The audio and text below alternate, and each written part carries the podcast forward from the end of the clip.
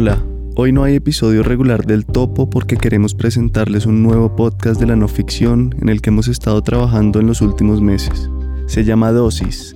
Seguramente si siguen el Topo sabrán que uno de los temas que me interesa es el de las drogas, sus usos, sus riesgos y también su potencial para expandir la conciencia y sanar traumas y enfermedades. Este es el primer episodio. Si quieren seguir oyendo los demás, búsquennos como Dosis en su plataforma preferida de podcast y suscríbanse. Aquí va el episodio.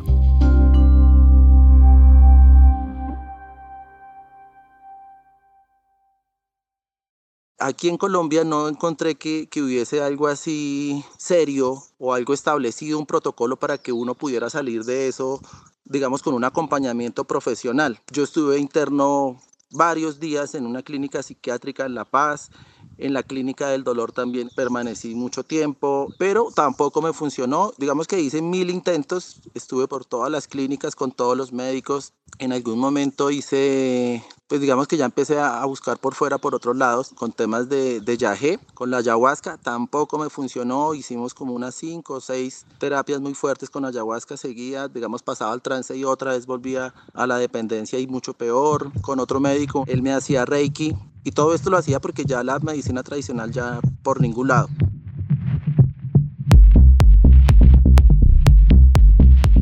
Bienvenidos a Dosis, un podcast sobre drogas y sus usos como remedios y venenos. Soy Miguel Reyes.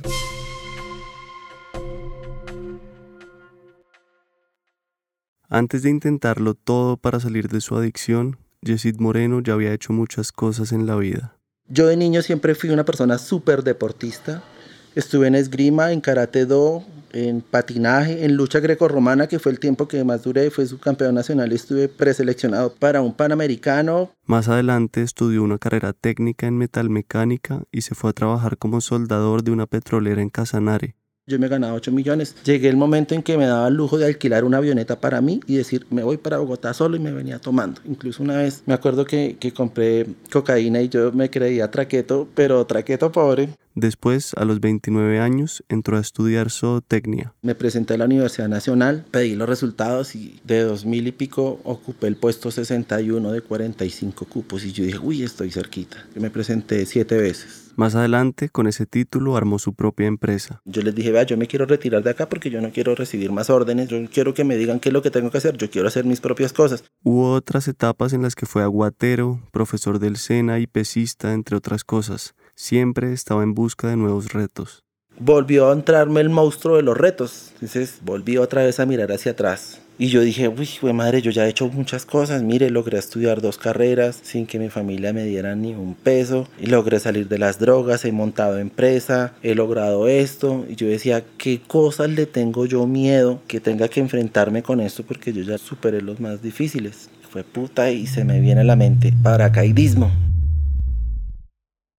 Pero no quería hacerlo en tándem, es decir, con otra persona. Quería lanzarse solo. Ya había hecho curso en parapente, ya hacía bungee jumping, ya hacía escalada, ya hacía varias de esas actividades. Entonces hizo un curso en paracaidismo.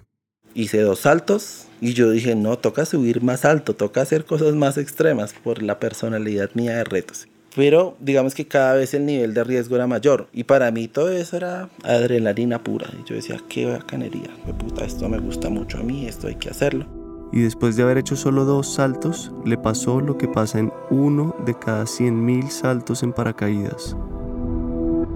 El día que yo tuve el accidente era un día que había una como un show en el que iban a saltar muchos paracaidistas dentro de esos nosotros.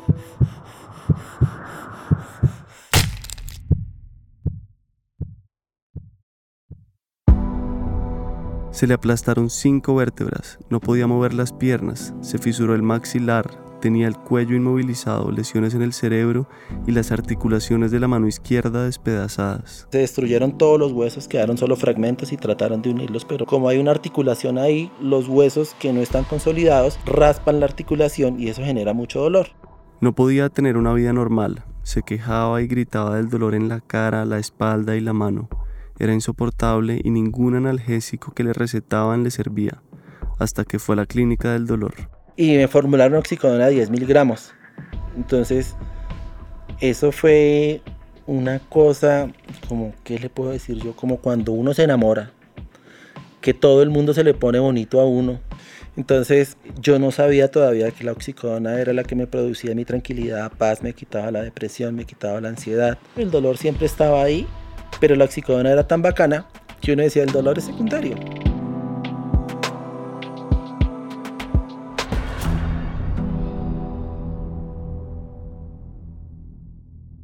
La oxicodona, esa pastilla que tenía Jessie de enamorado y viendo el mundo más bonito, viene de la amapola, o la planta de la alegría, como la llamaban los sumerios, considerada la primera civilización del mundo. Habitaron hace 5.000 años en el territorio donde hoy es Irak. Es difícil calcular desde hace cuánto se cultiva la amapola y se extrae el jugo de sus frutos, el opio, pero es probable que antes de convertirse en fármaco se haya usado en rituales religiosos, por eso, históricamente, los conocimientos de sus propiedades estaban reservados a los sacerdotes.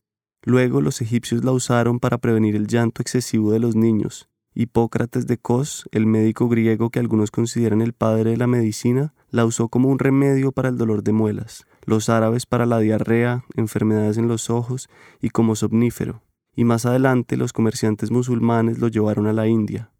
Pero los que fueron más afectados por su consumo inicialmente fueron los chinos.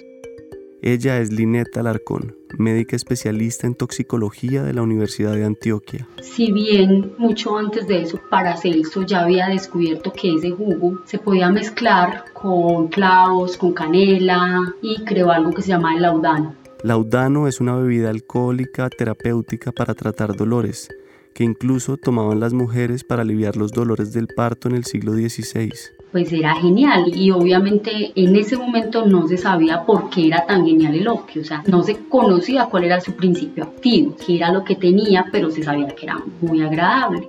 Un siglo después, en 1600, la práctica de fumar opio mezclado con tabaco era común desde el sur de Asia hasta China, pero su consumo no era bien visto por el emperador de entonces. Hasta que más o menos se generó, pues digamos, más una guerra, las guerras del opio, que empezaron más o menos en 1839. La primera guerra del opio, en 1839, es el antecedente más antiguo de la guerra contra las drogas. Para ese momento, los trabajadores de las fábricas chinas lo usaban para aguantar las extensas jornadas laborales. Aparecen un montón de chinos que eran fuerza de trabajo en ese momento, pues una época de mucha pobreza, y entonces lo único que les daba energía para mantener la fuerza laboral era estar drogados. Lo consumían acostados en el suelo, sin camisa y desnutridos llamaban mucho la atención y dejaban de ser tan productivos y los chinos en ese momento tenían todo, lo habían inventado todo, entonces por eso eh, empezaron a decir no hay que hacer algo con esto, ¿de dónde viene ese opio? Listo, entonces dijeron vamos a prohibir el opio en China. El emperador prohibió su importación pues dijo que no soportaba ver a sus ciudadanos en trance, estúpidos, embrutecidos y sin modales. En ese momento la mayor parte del opio introducido en China venía de la India, que era colonia del Imperio Británico. Los británicos querían dominar a China y como China les vendía todo, les vendía telas, les vendía cualquier cantidad de insumos y se las cobraba en plata. Y Gran Bretaña en ese momento estaba, digamos que, muy quebrados por las guerras napoleónicas. Entonces en ese momento dicen, no, estos chinos no les vamos a pagar eso, vamos a meterles algo que los destruya y que los destruya a ellos, ellos son los que les encanta el opio. Entonces vamos a poner a todos esos chinos a fumar opio para que ellos pierdan poderío y se rindan ante nosotros. Y como el imperio británico seguía enviando cargamentos de opio, a pesar de que ya estaba prohibido en China, el emperador de este país ordenó destruir los cargamentos. Este, se dice, es uno de los primeros antecedentes del narcotráfico.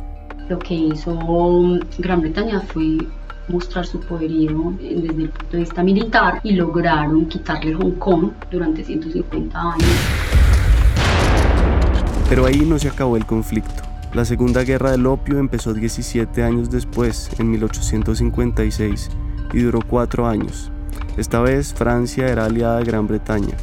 La dinastía Qing, que gobernó China durante casi 300 años, fue derrotada en ambas guerras y los países occidentales quedaron con los privilegios del negocio del opio.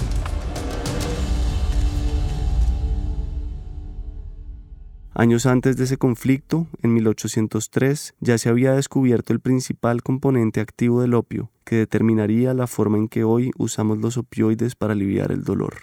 En ese momento estaba Friedrich Serturne, un químico farmacéutico, tenía una farmacia y él empezó a decirle a los compañeros de trabajo y otros colegas que estudiaran qué era lo que tenía pues el opio, porque empezó a dar cuenta que en algunas zonas del mundo había gente que estaba muy adicta entonces Frederick le pidió a unos amigos que le ayudaran en su experimento y les dio unas dosis tan altas de la sustancia que estaba intentando aislar que al principio tuvieron vómito, muchos síntomas como gastrointestinales muy horribles y finalmente cayeron en un sueño profundo. En algunos textos dice que durante 72 horas, en otros dice menos tiempo, eso no se sabe, al parecer ninguno falleció, sobrevivieron y se cree que en ese momento ese componente que él aisló pues era la morfina, pongámoslo como algo alusivo a Morfeo, el dios del sueño, porque en ese momento no se sabía la analgesia, se conocía el poder sedante y calmante.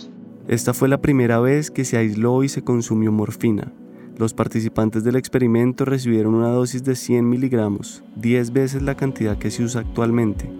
Pero solo hasta 1850, más de 40 años después de este descubrimiento, la morfina tuvo un impacto real en la medicina. Gracias a la invención de la aguja hipodérmica se pudo inyectar de forma más pura, en mayor cantidad y con una vía más rápida al cerebro. Y aunque este fue un hito de la medicina para el tratamiento del dolor, abrió el camino para un problema de adicción mucho peor que el que ya se había visto en siglos pasados con el opio.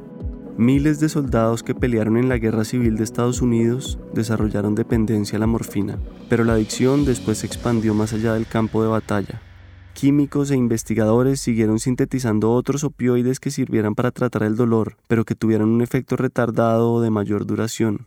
Y en esa búsqueda del opioide ideal que no generara dependencia, un empleado de Bayer, una de las farmacéuticas más grandes del mundo, sintetizó la heroína, otro derivado del opio que inicialmente se vendió como una cura para la tos, como antidiarreico y paradójicamente como medicina para tratar la adicción a la morfina. Solo unos años después descubrieron que la gente estaba desarrollando dependencia también a la heroína, hasta el punto de morir por sobredosis. Era tan grande la crisis por el consumo de opioides que en la Convención Internacional del Opio, firmada en La Haya en 1912, se restringió su uso a fines científicos y médicos. El prohibicionismo viene desde China y el prohibicionismo estaba era en una incapacidad de saber qué hacer con esto que estaba pasando, o sea, cómo atendemos a los que no les cae bien estas sustancias, o sea, que pueden servir para otra cosa, como la cocaína que también tenía su potencial terapéutico en rinitis, en asma, en dolor, pero qué hacemos con esto en los que lo usan para otra cosa, no se sabía qué hacer. Y entonces la única manera en ese momento de atender la situación era prohibirla prohibir la producción, prohibir la investigación, prohibir la circulación del producto. Y eso fue lo que se hizo, pero igual ya estaban las calles, estaban las mafias, las grandes mafias, la mafia italiana, la mafia rusa, que iban migrando de negocio. Entonces, si ya el alcohol era legal, si ya era legal el tabaco, pues eso ya no da dinero. Entonces, ¿a dónde migramos? Vamos migrando a la heroína, ya había consumidores problemáticos y dependientes a las sustancias, y como en cualquier mercado, hubo quien supliera la demanda. A raíz de la prohibición del consumo, se consolidó el mercado negro de las drogas al que Nixon le declaró la guerra en 1970. America's public enemy number one in the United States is drug abuse. In order to fight and defeat this enemy, it is necessary to wage a new all-out offensive. Fundamentally, it is essential for the American people to be alerted to this danger, to recognize that it is a danger that will not pass with the passing of the war in Vietnam. El enemigo público número uno de los Estados Unidos es el uso problemático de las drogas. Para combatir y derrotar a este enemigo es necesario llevar a cabo una nueva ofensiva. Es necesario que el pueblo americano sea alertado de este peligro, que reconozca que es un peligro que no pasará con el fin de la guerra de Vietnam. Y si bien Nixon dijo que lo hacía por patriotismo y por salvar a miles de soldados de la guerra de Corea y de Vietnam que no podían vivir sin estas sustancias, el origen de la guerra contra las drogas se debe en realidad a razones de xenofobia. Para el gobierno, el opio que había llegado de China y era usado por jóvenes asiáticos era una amenaza. Además del opio, el consumo de algunas plantas como la coca y la marihuana era mal visto por los blancos. Era cosa de negros, decían, pues los esclavos africanos fueron quienes trajeron las primeras semillas de cannabis desde Angola, y masticar coca y usarla en rituales religiosos, una costumbre de algunos pueblos nativos en Sudamérica, era una cosa del demonio. En ese momento, John Enrichman, el asistente del presidente Nixon, creó una estrategia perversa para deshacerse de dos de sus enemigos, los negros y los hippies. Esta fue su confesión en el 2016, casi 50 años después de los hechos. The Nixon campaign in 1968 and the Nixon White House after that had two enemies. La campaña de Nixon de 1968 y la Casa Blanca tenían dos enemigos, la izquierda antiguerra y los negros. ¿Entiendes lo que digo? Sabíamos que no podíamos hacer que fuera ilegal estar en contra de la guerra o ser negro, pero si lográbamos que el público asociara a los hippies con la marihuana y a los negros con la heroína y luego criminalizábamos fuertemente a ambos, podríamos desbaratar esas comunidades, podríamos detener a sus líderes, allanar sus casas, disolver sus reuniones y denigrarlos todas las noches durante las noticias. ¿Sabíamos que estábamos mintiendo sobre las drogas? Por supuesto que sí.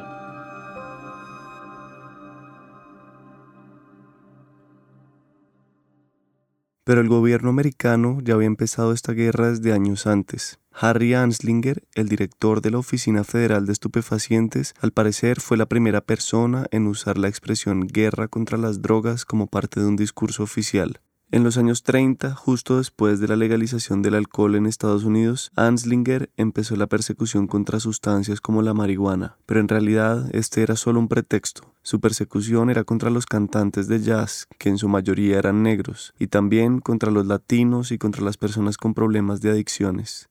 Después entraron en la mira del gobierno los hippies, los beatniks y los rastafaris. Aún hoy, la xenofobia detrás de la guerra contra las drogas es evidente. En Estados Unidos está el 25% de la población de presos mundiales, y en su gran mayoría estos son afroamericanos e hispanos. Cientos de miles de condenas son por simple posesión de marihuana.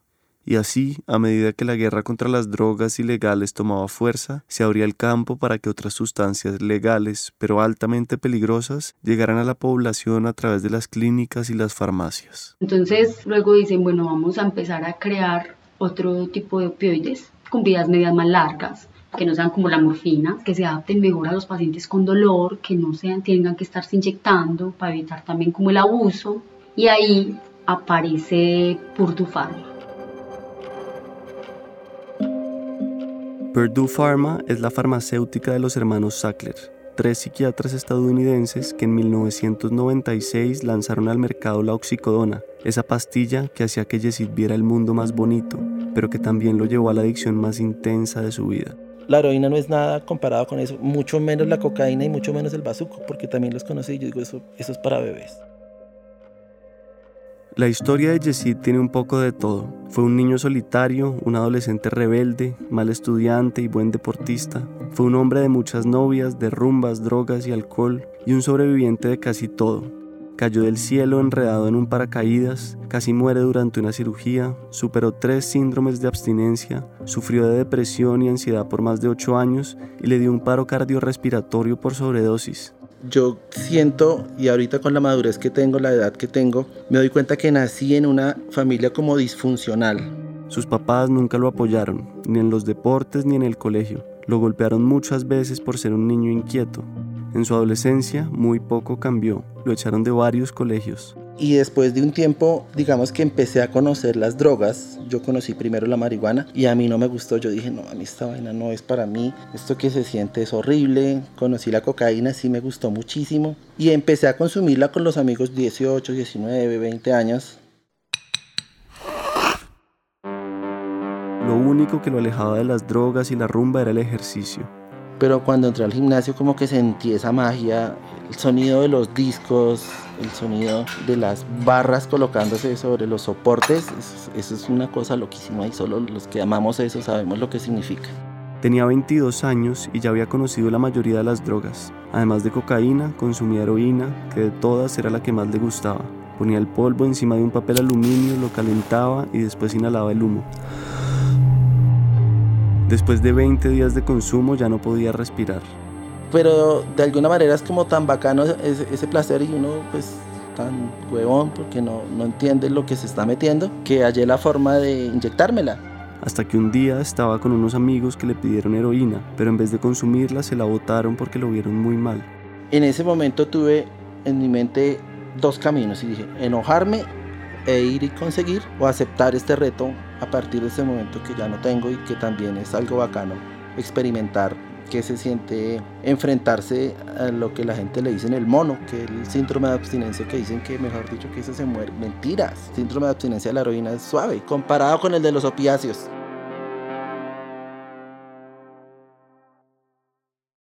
Yesid distingue la heroína de los opiáceos legales como la oxicodona, aunque aquella también viene del opio.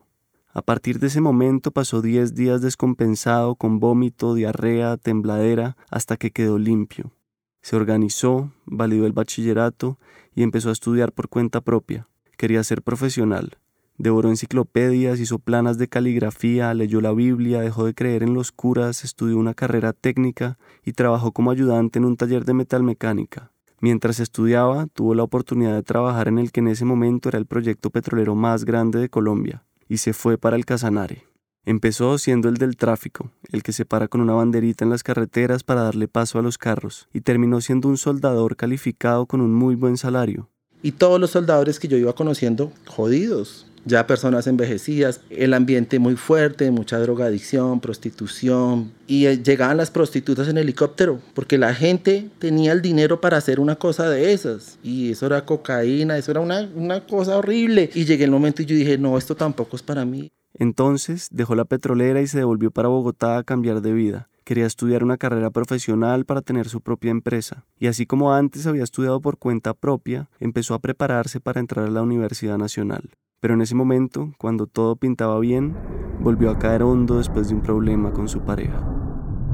Y eso me metió otra vez en el mundo de las drogas y de la heroína y de la cocaína fuerte, mejor dicho, me dejó en el piso totalmente tirado. Y es que cuando yo estaba trabajando en la petrolera, digamos que yo tenía una novia acá, pero yo venía frecuentemente, y la china quedó embarazada y resultó que tuvo un hijo que durante cinco años me dijo que era hijo mío. Y a los cinco años me enteré que no era hijo mío. El golpe lo dejó en el piso, se gastó todo el dinero que había ganado en la petrolera en rumba y droga. Parecía que esta vez sí estaba tocando fondo. Nada le importaba, se vio tan mal que supo que no podía recuperarse sin la ayuda de expertos, así que se internó en un centro de rehabilitación. Entonces la terapeuta decía que ellos hacían artesanías y que después vendían y yo decía, hijo de puta, ¿qué es esta vaina, marica? Esto, esto es muy bajo para mí, yo no estoy para esto. Y dije, no, ni mierda. Le dije, bueno, muchas gracias, chao, me fui.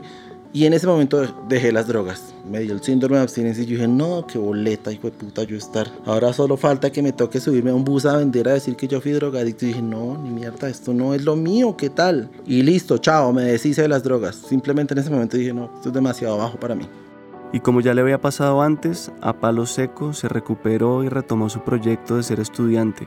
Pasó a la Nacional a Zootecnia, estuvo becado durante tres años y empezó a trabajar en otra compañía donde le pagaban aún mejor que en la petrolera. Regresó al gimnasio todos los días desde las 5 hasta las 7 de la mañana. Comía y dormía bien y montaba en bicicleta, pero volvió a picarlo el bicho de los retos.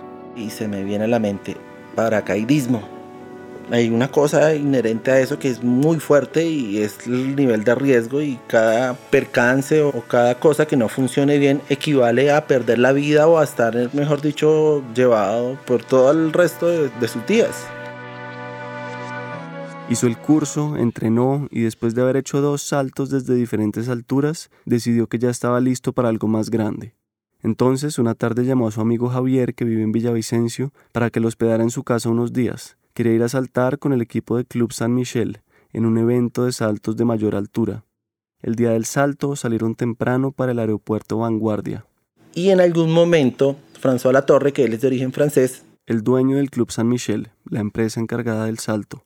Yo lo veía ahí como todo acelerado de un lado para otro, y yo le dije, François, ¿qué pasa? Y me dice, no, que no llega el piloto y que yo lo tenía citado aquí a las ocho y media y mire, son las nueve de la mañana y no llega, pero fresco que yo soluciono. Y se consiguió otro piloto del aeropuerto sin tener en cuenta que este no había hecho el curso especial para volar paracaidistas. Y alguien le dijo, pero, pero este man sí ha hecho saltos con paracaidismo y François dijo, no, eso no importa, ellos sabemos que eso no importa y entonces el man dijo, ah bueno, François, pues si usted lo dice, pues listo y nosotros como borreguitos, todos al avión.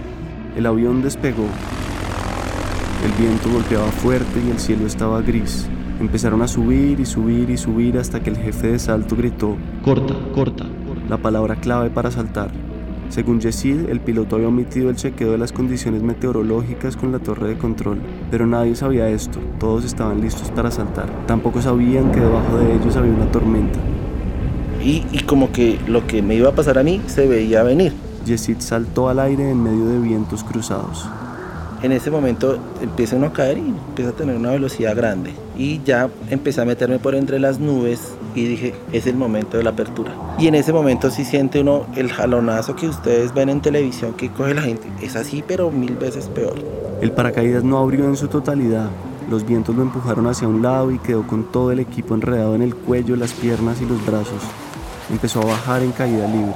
En ese momento yo traté de ser lo más estoico posible y dije, bueno, estoy en problemas, estoy jodido. Y por ese momento fue que empezaron a llegar a mí todos los sentimientos y todos los pensamientos que son, que son únicos, que son los pensamientos antes de la muerte.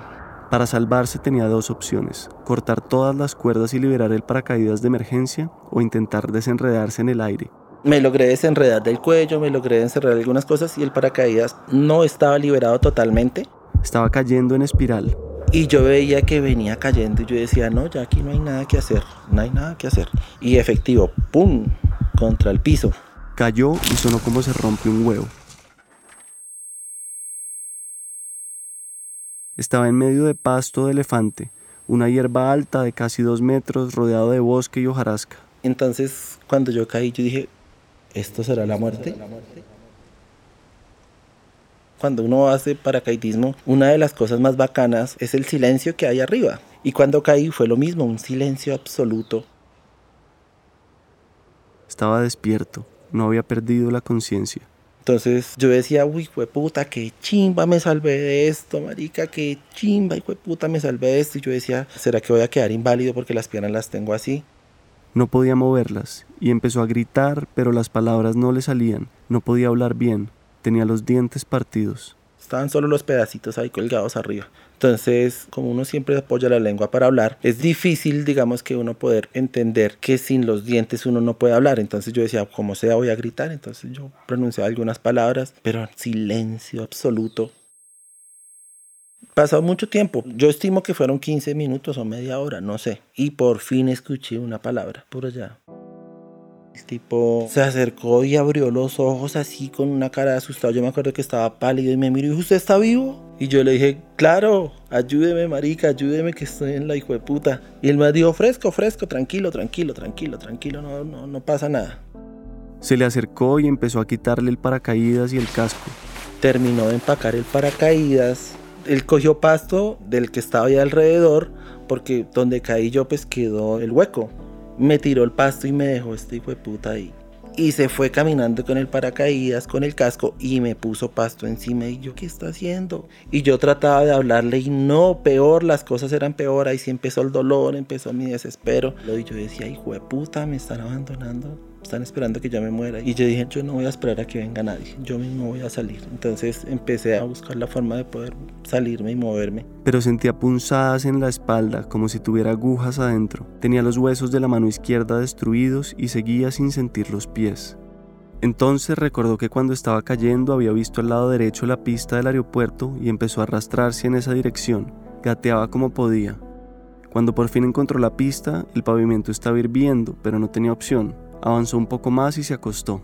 Sabía que el encargado de la torre de control tenía vista directa hacia la pista y se quedó esperando a que alguien llegara por él. En menos de cinco minutos apareció una camioneta roja con dos bomberos del aeropuerto. No sabían del accidente porque los encargados del salto no lo habían reportado. Ellos pensaron que de pronto era, yo no sé si un borracho, un indigente, y pues con una, oiga, hijo de puta, ¿usted qué hace ahí? ¿Qué hace ahí? Y yo, ayúdeme, auxilio, que tuve un accidente. ¿Cómo así que un accidente? ¿Usted de dónde salió? Y yo le dije, yo soy del club de paracaidismo. ¿Cómo así? Entonces se bajaron ahí mismo todos asustados y me, me levantaron a mí de los hombros, que no se puede hacer, y me pusieron ahí como un bulto y me metieron en la camioneta a la parte de atrás, me tiraron. Lo llevaron a la enfermería y allá tampoco sabían del accidente. Las enfermeras estaban asustadas porque no sabían qué hacer. La ambulancia estaba en mantenimiento y tampoco había más médicos. Y en ese momento llegó mi amigo, el que estaba en el avión, ya había aterrizado el avión, ya había pasado mucho tiempo, Y a Javier le había dicho François Latorre que yo me había ido. Pero a Javier no le sonó esa versión, entonces se fue a buscarlo por todas partes hasta que llegó a la enfermería. Y me pusieron morfina. Ahí empezó mi calvario con los medicamentos. Me pusieron morfina y efectivamente me bajó el dolor de una vez. El de la espalda era muy fuerte, el de la cara. Javier salió con él hacia la clínica Marta de Villavicencio. Cuando llegaron, la sala de urgencias estaba repleta. Entonces le dije yo a un médico que pasaba, le dije, ayúdeme, vea cómo estoy, no me puedo levantar. Me dijo, ¿qué le pasó? Y le dije, tuve un accidente haciendo paracaidismo. Me dijo, ¿cómo así, hermano? Se está jodido. Me acostaron en una camilla y me dijeron, no lo podemos hacer nada acá, no le podemos hacer tomografía, no le podemos hacer radiografía porque los equipos o están en mantenimiento o hay alguna falla, no me acuerdo. Entonces arrancaron para el hospital departamental. Allá le hicieron una radiografía de la columna vertebral y de la cabeza. Cuando llegó ya con los resultados de las radiografías, el tipo se le veía una cara de guayabola, hijo de puta. Me decía, hermano, es muy importante que se vaya en una ambulancia medicalizada. No sé si esta situación sea sostenible en el tiempo. Usted está muy mal. Yo le decía, ¿por qué, doctor? Y me dice, tiene aplastamiento de, de cinco vértebras, tiene desplazamiento de la L3, tiene desplazamiento de la tal. Y yo, ¿cómo así, doctor? Y yo le decía, ¿eso es grave? Y me dijo, sí, gravísimo, hermano, eso es muy grave. Eso ya mismo tiene que entrar a cirugía, ya mismo tiene que estar hospitalizado. Se devolvieron para la clínica Marta y el cirujano que lo vio le dijo, en cualquier momento se puede morir, puede quedar cuadraplégico. Tengo que hacerle una cirugía para reconstruir las vértebras aplastadas y para explorar qué otros órganos se afectaron con el golpe. En esa sala de cuidados intermedios lo inmovilizaron y le pusieron suero con morfina. Habían pasado cinco horas desde el accidente. En la noche murieron dos pacientes con los que compartía la sala, y en la mañana, mientras pensaba que ahora era su turno, una enfermera le dijo que no autorizara su cirugía en este lugar. Dígale que no, dígale al doctor que no. Usted quiere que lo lleven para Bogotá. Aquí los médicos lo cogen a usted para aprender. Ese doctor viene con otros más y seguramente van a empezar a experimentar con usted, aunque ellos son médicos de guerra, son gente muy buena. Pero este es un caso buenísimo para que ellos aprendan. Una hora después, Yesid ya estaba en Bogotá. Llegó a la clínica Fundadores y el primer neurocirujano que lo atendió le dijo, Hermano, usted está vivo de milagro. Esto es muy raro. Con estas lesiones tan graves en este momento usted no podría ni siquiera mover el cuerpo del cuello para abajo. Pero bueno, ¿y, y qué? Yo me salvo, ya no me voy a morir. No, no se va a morir. Voy a volver a caminar. Y el tipo callado. Usted es uno en un millón. Va a estar 5 o 6 centímetros más bajito, pero sí, va a volver a caminar siempre y cuando acate todas las indicaciones mías. No le operaron la columna, pero tuvo que estar acostado durante tres meses con un corsé, y cualquier desplazamiento debía hacerlo en silla de ruedas. Pero eso no fue todo. Después de hacerle una resonancia magnética y una tomografía, le encontraron 14 vasos reventados en el cerebro y una fisura en el maxilar. Tenemos que hacer una cirugía reconstructiva y ponerle un tutor externo en la mano, es decir, un aparato que vamos a fijar al hueso con tornillos para tratar la fractura. Uy, tan bacano, doctor, yo quiero ver esa cirugía. Es decisión suya. Usted puede tener anestesia general o puede tener anestesia local. Pues local, yo no me voy a perder esa película. Una película que se le fue convirtiendo en pesadilla. Cuando yo entré, habían tres enfermeras, el cirujano y el anestesiólogo y el, el, instrumentador. Todos estaban escuchando música y yo decía, uy, yo nunca imaginé que en una sala de cirugía la gente fuera tan, tan divertida. Estaban escuchando merengue ahí. Y frescos. Le pusieron anestesia en la axila, el hombro y el codo del brazo izquierdo. El anestesiólogo le dijo que moviera los dedos y que subiera el brazo, a ver si ya estaba anestesiado, y él lo hizo como si nada. Me dijo, bueno, nos toca reforzar un poquitico. Y me volvió a aplicar. Esperaron unos minutos y le pidieron que volviera a levantar el brazo, y otra vez lo hizo normal. La anestesia no parecía hacerle efecto. Y uno tiene un monitor que le mide la frecuencia cardíaca y empezó a sonar y empezó a sonar como cuando uno se me paró el corazón. Después vine a saber que se fue la anestesia por otro lado y me llegó al corazón. Y yo me acuerdo que empecé a, a, escuchar los sonidos como si se me fueran así desvaneciendo, desvaneciendo. Y en ese momento escuché que una de las bandejas de instrumentos se cayeron al piso, la música la apagaron y las enfermeras y todos los médicos empezaron a correr y llegaron con el aparato de reanimación y me intubaron. Me acuerdo que me rompieron todo el paladar, la lengua me la destrozaron porque pues lo tuvieron que hacer, pero ya o ya. Cuando despertó ya estaba en la sala de recuperación. Y caí en cuenta, yo dije, marica, me salvé otra vez. Dos días después le dieron de alta. En medio de la recuperación empezó a tener cuadros de depresión, ansiedad y estrés postraumático. Pensaba en el tipo que lo había robado y abandonado después del accidente y quería matarlo. Tampoco soportaba pensar en François Latorre, que nunca se hizo responsable del accidente. No paraba de llorar y cada vez que salía a la calle tenía problemas. Peleaba con cualquiera porque lo tocaba, le regalaba toda la plata que tuviera a los que pedían en los semáforos, lloraba cuando escuchaba una ambulancia, no podía estar en un sitio cerrado y no soportaba estar entre muchas personas. En ese momento los psiquiatras, yo les decía, mire, tengo esto y me llenaban de pastillas. Para el dolor le habían mandado unas gotas que tenían un componente derivado del opio. Entonces con esas goticas empecé yo a, digamos, a paliar el dolor. En la mano, en la cara y en la espalda. Eran tres dolores que no me permitían a mí estar bien, pero el dolor seguía siempre y la parte psiquiátrica seguía súper llevada. Yesid no podía aguantar más, entonces lo remitieron a la clínica del dolor. Entonces vieron mi historial clínico y de una vez el primer médico que me dijo, pues hermano, estos dolores son muy fuertes y tenemos que buscar la forma en que usted se estabilice. Me dijo, le voy a dar un medicamento, pero es de mucho cuidado, de uso controlado. Usted tiene que manejarlo y va a estar conmigo durante todo el tiempo monitoreado y pues con mucho cuidado en el momento que yo le digo, solamente las dosis que yo le digo, no se puede masticar la pastilla, no se puede partir, tiene que tomársela las horas que le digo y yo, bueno, pues qué chimba y me formularon oxicodona de 10 miligramos. Se tomó la primera y no sintió nada. Tampoco se le quitó el dolor cuando se tomó la segunda, ni la tercera, ni la cuarta. Pasó una semana y nada. Hasta que un día, mientras estaba en fisioterapia, se tomó la pastilla y finalmente le hizo efecto. Cuando sentí como, como una chispa de felicidad, como burbujas así en mis ojos de colores y cosas bonitas, y yo, uy, tan bacano. Ya me estoy recuperando y sentí que por primera vez durante ese tiempo no tenía rabia, no tenía depresión, no tenía ansiedad, no tenía, no tenía esas cosas. Al otro día a las 8 de la mañana se tomó la otra pastilla y sintió las mismas burbujas de felicidad, pero a las 4 de la tarde ya estaba llorando otra vez y empezó una montaña rusa empecé a tener como un, cuadro ahí paralelo de falsa sanación. Yo no sabía que la oxicodona producía adicción, nadie me lo advirtió, me decían que tocaba tener cuidado, pero pues nada de eso. Se debía tomar la pastilla cada 12 horas, pero ocho meses después el tiempo de espera se le hacía eterno. No aguantaba, y para evitar sentir el bajón no esperaba las 12 horas, sino que se la tomaba cada 10, después cada 8, luego cada 6, un año después siguió el tratamiento con otra médica y se volvió muy amigo de ella. Cada vez necesitaba tomar más pastillas, entonces pasaron de recetarle tres tarritos cada mes y medio a cinco, y pasó de tomarlas cada seis horas a cada cinco, cada cuatro, cada tres, cada dos. Y también aumentó la concentración, de 10 miligramos pasó a 30 y después a 40, que es la máxima concentración. Yo duré como 8 años con esa adicción.